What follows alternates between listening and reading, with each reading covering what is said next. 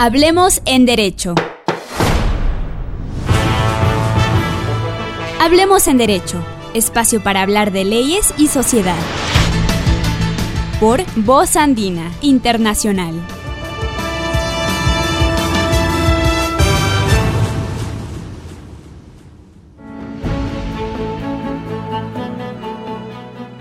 Hola amigas, hola amigos, estamos nuevamente aquí en Radio Voz Andina Internacional. Estamos en su programa favorito, Hablemos en Derecho. Yo soy Sebastián Palis, asistente académico del área de Derecho, y el día de hoy tenemos un invitado muy especial. Él es Víctor Granda, es docente universitario de esta casa de estudios de la Universidad Andina Simón Bolívar de Ecuador.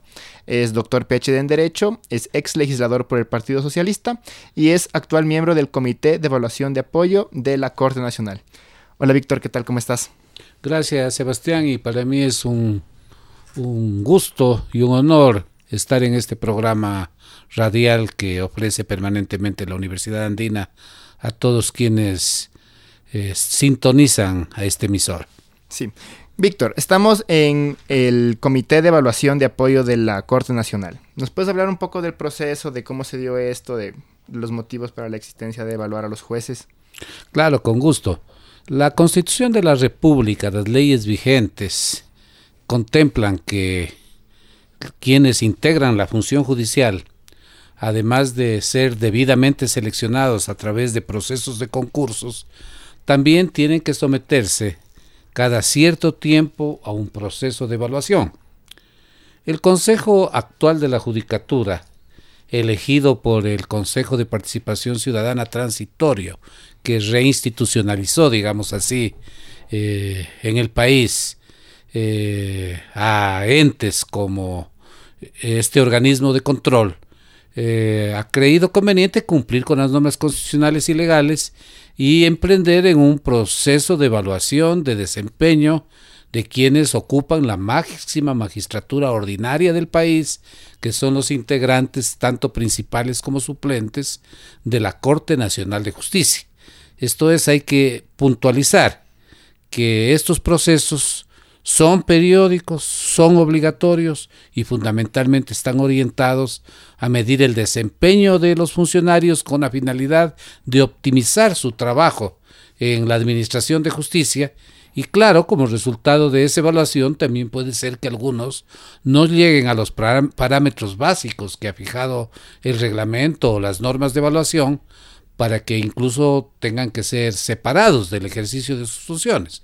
En verdad, el objetivo de la evaluación no es sancionar a nadie, sino fundamentalmente optimizar el trabajo que desempeñan en este caso los jueces. Ahora bien, este proceso lo lleva adelante y lo decide el Consejo de la Judicatura. Son competencias indelegables del Consejo de la Judicatura. Por eso es que no tiene sustento la impugnación que hacen algunos señores jueces de la Corte Nacional de Justicia que se resisten a la evaluación con el pretexto de que se ha conformado un comité evaluador. En realidad hay que precisar, el comité es un comité técnico integrado por académicos que van a establecer un estudio sobre los aspectos cualitativos y cuantitativos del desempeño de los jueces, para entonces sí emitir su pronunciamiento que estará a consideración del órgano realmente evaluador que no es el comité, el comité es un comité técnico de apoyo. Claro, ellos no pueden decidir. Claro, nosotros no podemos decidir eh, este, ningún asunto ya de, de, fondo de la evaluación. Los que tienen que decidir es el Consejo de la Judicatura. Lo que nosotros tenemos que poner a consideración es nuestro estudio sobre los parámetros cuantitativos y cualitativos. Pero además, como la evaluación ha sido planteada, este proceso, a través de una metodología, hay que aclarar que es una evaluación integral que también contempla aspectos relativos con la legalidad y la transparencia en el desempeño de la función judicial. ¿Y por qué esto? Porque la ciudadanía ecuatoriana, desde hace algún tiempo y especialmente desde la consulta popular que permitió la conformación de un consejo transitorio de participación ciudadana y que llevó a una a la destitución del anterior Consejo de la Judicatura y a la conformación de un nuevo Consejo de la Judicatura, el propio Consejo de Participación detectó una serie de irregularidades en la integración de la Corte Nacional de Justicia y aún en el desempeño tal vez nada transparente o tal vez con una serie de dudas sobre la, eh, la moralidad con la que se debería ejercer la judicatura. Entonces, para eso se han hecho exámenes por parte de la Contraloría y hay otros análisis de tipo financiero, la unidad de análisis financiero, y todos esos elementos en una evaluación integral tienen que ser considerados. El comité de evaluación no va a tomar ninguna decisión sobre estos elementos de legalidad y transparencia, pero sí va a emitir su criterio, porque son asuntos que más allá de la legalidad, o sea, más allá de una mera evaluación, tienen que ver con asuntos trascendentales en el funcionamiento de los organismos públicos. Los organismos públicos tienen que caracterizarse por el sometimiento a la Constitución y a la ley y tienen que caracterizarse por ser eficientes y honestos. Si es que hay cualquier duda sobre la honestidad en el desempeño de las funciones, y no se diga de la justicia, porque hasta pase que los funcionarios de los ministerios, de otras dependencias públicas, siempre puedan recibir observaciones o puedan ser, en definitiva, investigados por la Contraloría.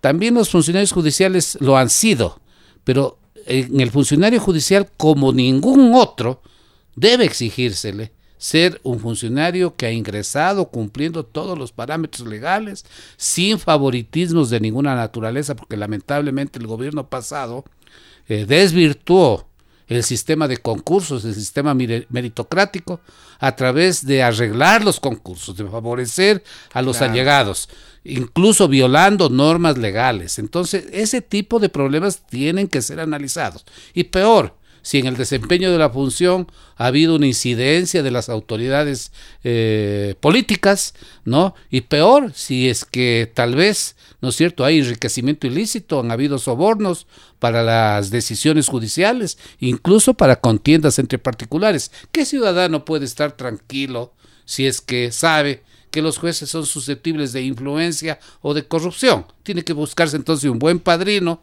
o a preparar el dinero para de esa manera tratar de arreglar la sentencia. Es una barbaridad.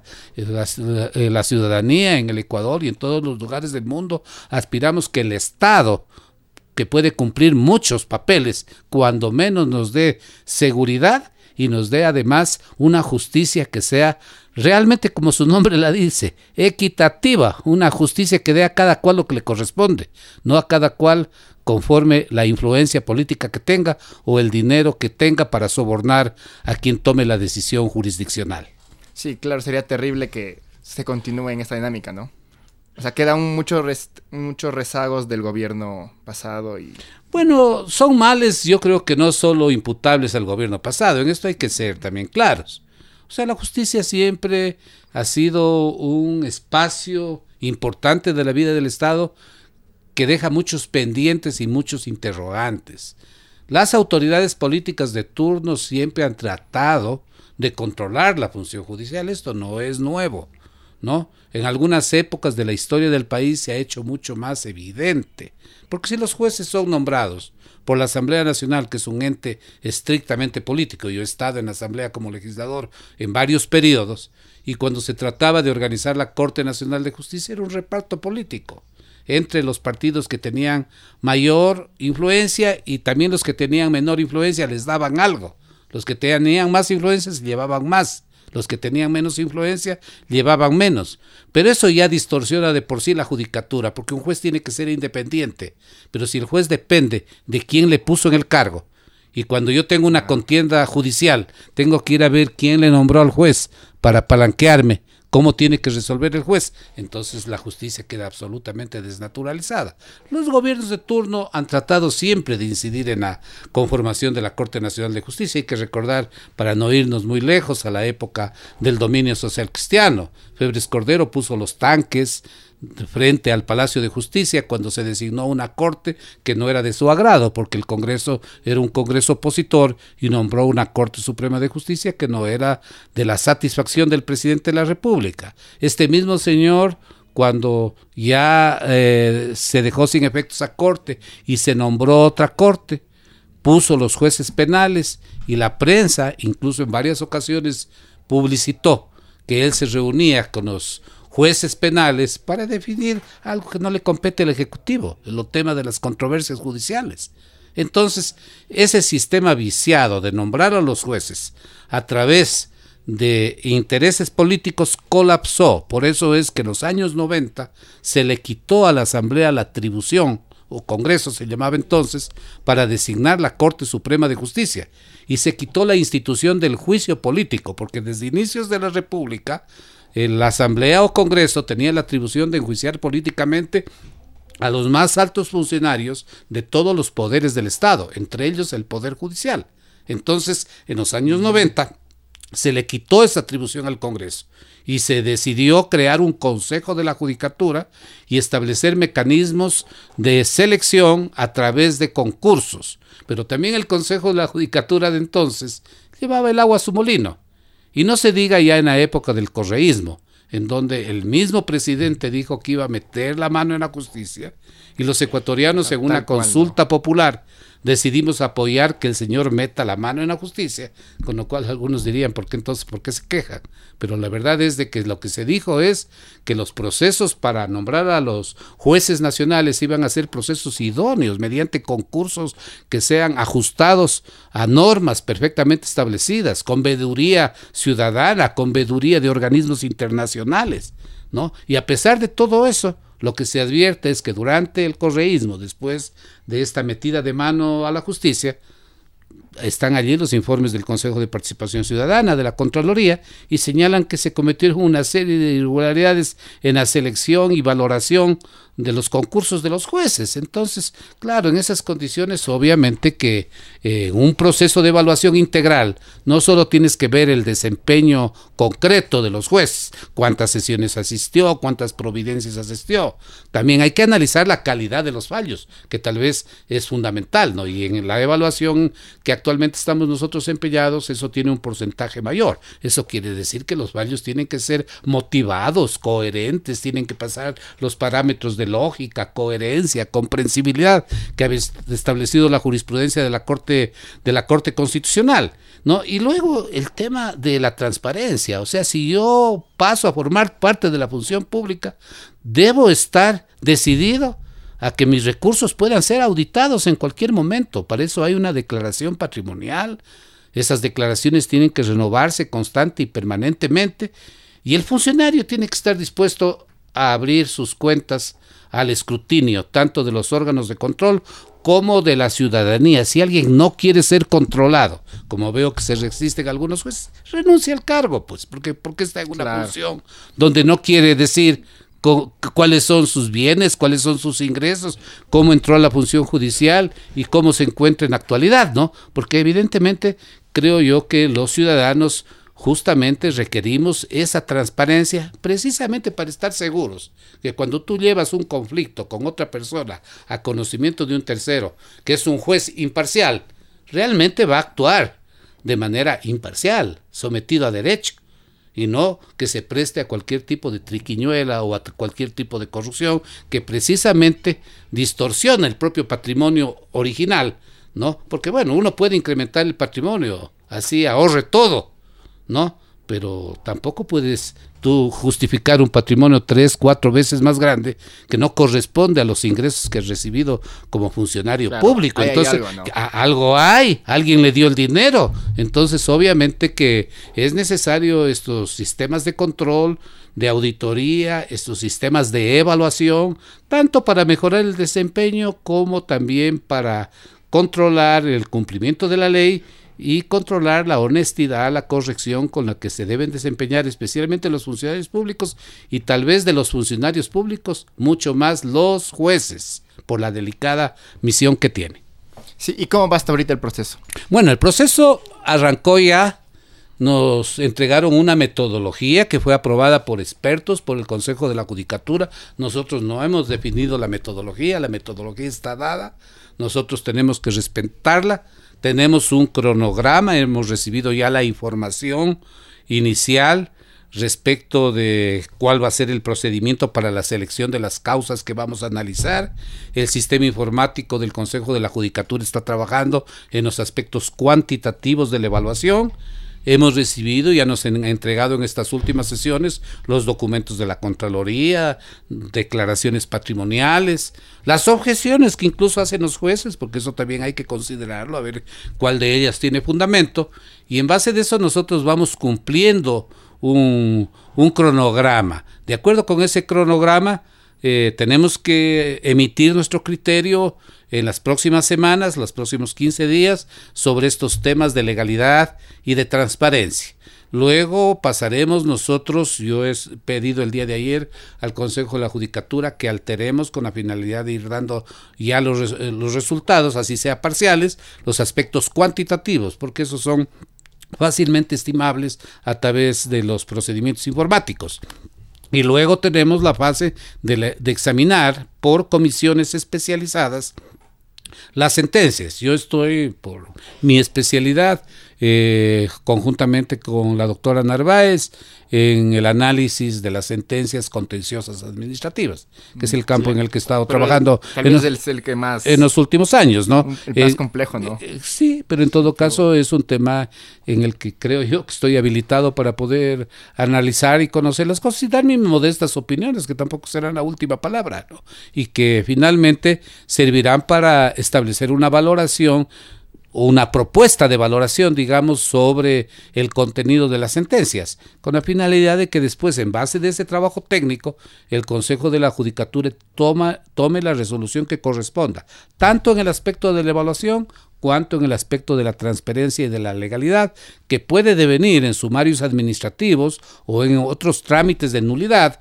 que ya tiene que llevarlos adelante el Consejo de la Judicatura, que no son competencia del Comité de Evaluación y que tienen que desarrollarse respetando el debido proceso, permitiendo la defensa legítima de las personas que estén eh, investigadas eh, o que estén evaluadas y luego evidentemente la decisión corresponde. Esa decisión, como todos sabemos, puede ser impugnada en la vía judicial e incluso se puede llegar a, a reclamaciones a nivel internacional, sin duda. Esos son los derechos que tenemos los ciudadanos y sin duda los jueces también tienen sus derechos que obviamente tienen que ser respetados.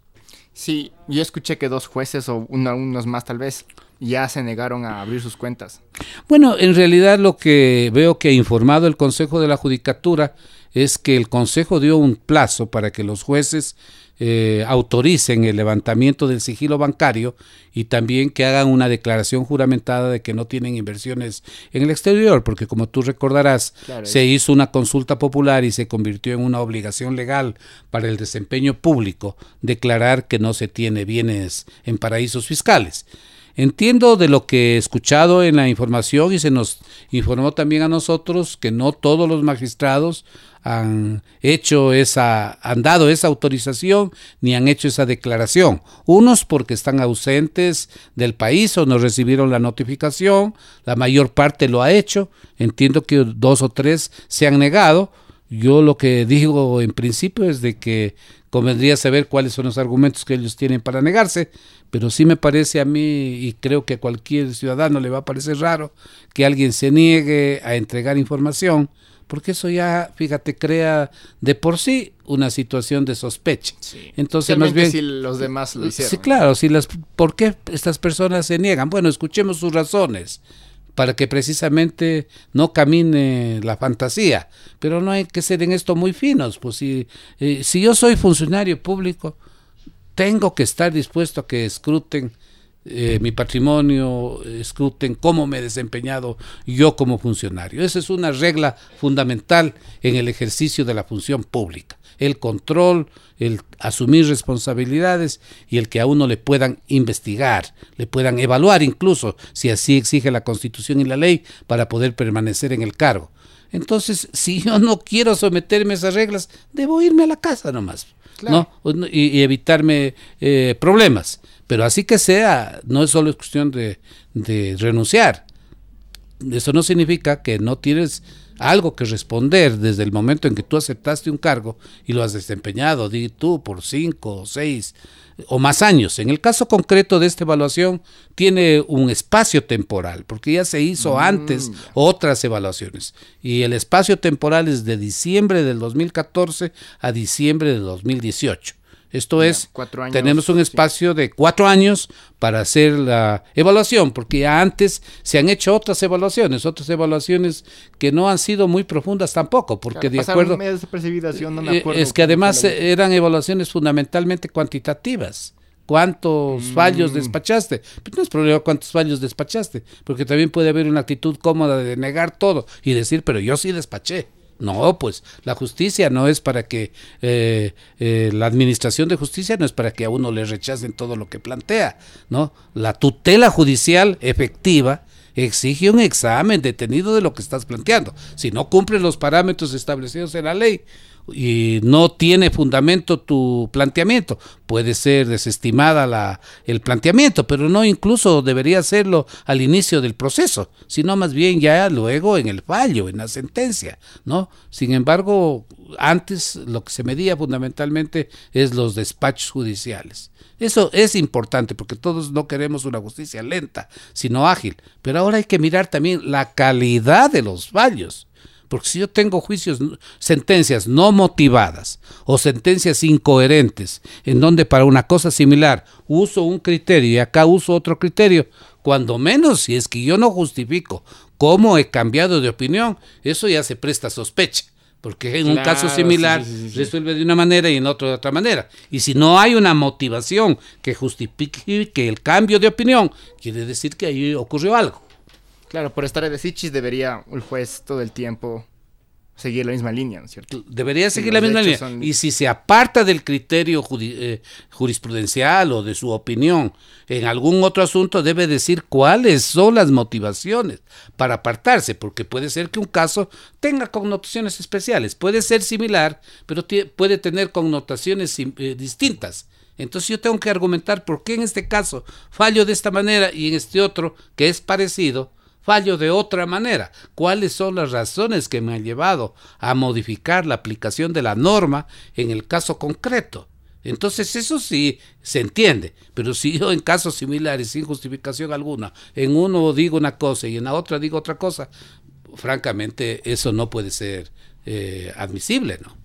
Claro, y si además no quieren revelar su cuenta bancaria, si además no quieren ser fiscalizados, Claro, y hay muchos, muchos detallitos, ¿no? Así es, muchos elementos que evidentemente llevan a una conclusión de que en el desempeño de ese cargo esa persona no está bien y que hay que establecer correctivos. Sí, ¿y cuál es la expectativa? en general.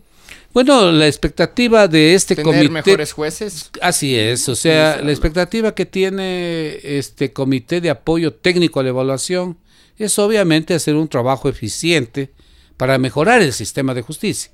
El objetivo no es sancionar a, alguien o sacar a todos o cualquiera de esas medidas radicales. El objetivo es optimizar eh, la función judicial. Por eso es que un comunicado que yo tuve, eh, digamos, el gusto de proponerlo a discusión, el Comité Técnico de Evaluación va a hacer un pronunciamiento en el que se indica exactamente cuál es el límite y el propósito y de nuestro trabajo. Y segundo, también trasladar la, nuestra opinión a la ciudadanía de que nosotros no creemos que los problemas graves de la función judicial se resuelvan también solo con un procedimiento de evaluación. Hay otros problemas de fondo que tienen que ver con la organización misma del sistema judicial. Esta súper importancia que se ha dado al aspecto administrativo sobre el aspecto jurisdiccional, que puede conspirar en la independencia de la potestad jurisdiccional de los jueces, sin duda. Los temas disciplinarios, cómo se manejan, se los manejan de una manera bastante turbia. Entonces, esas cosas tienen que cambiar. Las mismas normas procesales, no todas eh, son óptimas, ¿no? O sea, la oralidad tiene grandes ventajas, pero también tiene sus inconvenientes. Entonces hay que ir perfeccionando el, los, eh, todo, el andamiaje jurídico para que el sistema judicial se perfeccione, teniendo buenas normas, teniendo una relación razonable entre lo administrativo y lo jurisdiccional y teniendo obviamente los mejores jueces posibles. Sí, algo más que desees decirle a nuestros radioescuchas. No, solo compartirles estas preocupaciones, Evidentemente, al estar en una función de esta naturaleza siempre es una situación delicada, porque cuando se trata de hacer un examen de lo que hacen otros, siempre no puede dejar de existir un elemento subjetivo. Hay parámetros objetivos a los que nosotros tenemos que, que someternos, pero no dejan de haber a veces ciertos ingredientes subjetivos que hay que evitarlos y más que nada a veces la gente precisamente no le gusta que le evalúen, ¿no? Porque a lo mejor después de un, después de un proceso de, después de un proceso de selección, bueno, quedan algunos enojados, pero queda alguien agradecido, pero un proceso de evaluación la mayor parte de la gente a veces queda descontenta, ¿no? Porque claro, el que ha sido, el que no ha pasado los parámetros de evaluación, queda realmente molesto e incluso el que lo ha pasado si se le ha hecho alguna observación que no es de su agrado por lo menos se siente incómodo. Entonces son situaciones delicadas no yo y algunos otros miembros del comité de evaluación incluso para garantizar la independencia de nuestro trabajo como somos académicos profesores universitarios propuestos unos por las universidades. En el caso de la universidad andina se propuso el nombre y forma parte del Comité Técnico de Evaluación del doctor Álvaro Mejía. en mi caso, yo soy docente de esta universidad y de la Universidad Central también. No fui propuesto por las eh, universidades, sino por las organizaciones sociales, por la Comisión Anticorrupción, pero siempre ellos tenían que escoger algún académico me, me, pidieron, me insistieron que asumiera esa responsabilidad y no pude negarme, si bien lo más cómodo en estos casos es eludir este tipo de situaciones incómodas. Muchas gracias por tu tiempo, Víctor. Gracias a ti, Sebastián. Un gusto haber participado en este diálogo. Sí, fuimos eh, Sebastián Palis, asistente académico del área de Derecho, y Víctor Granda, docente universitario de la Universidad Andina Simón Bolívar ex legislador por el Partido Socialista, doctor PhD en Derecho y actual miembro del Comité de Evaluación de Apoyo de la Corte Nacional. Le recordamos a nuestros radioescuchas que el programa Hablemos en Derecho se emite los días lunes de 10 a 11 de la mañana y se retransmite los días miércoles al mismo horario. Muchas gracias por todo. Hablemos en Derecho. Hablemos en Derecho. Espacio para hablar de leyes y sociedad. Por Radio Voz Andina Internacional. Hasta la próxima emisión.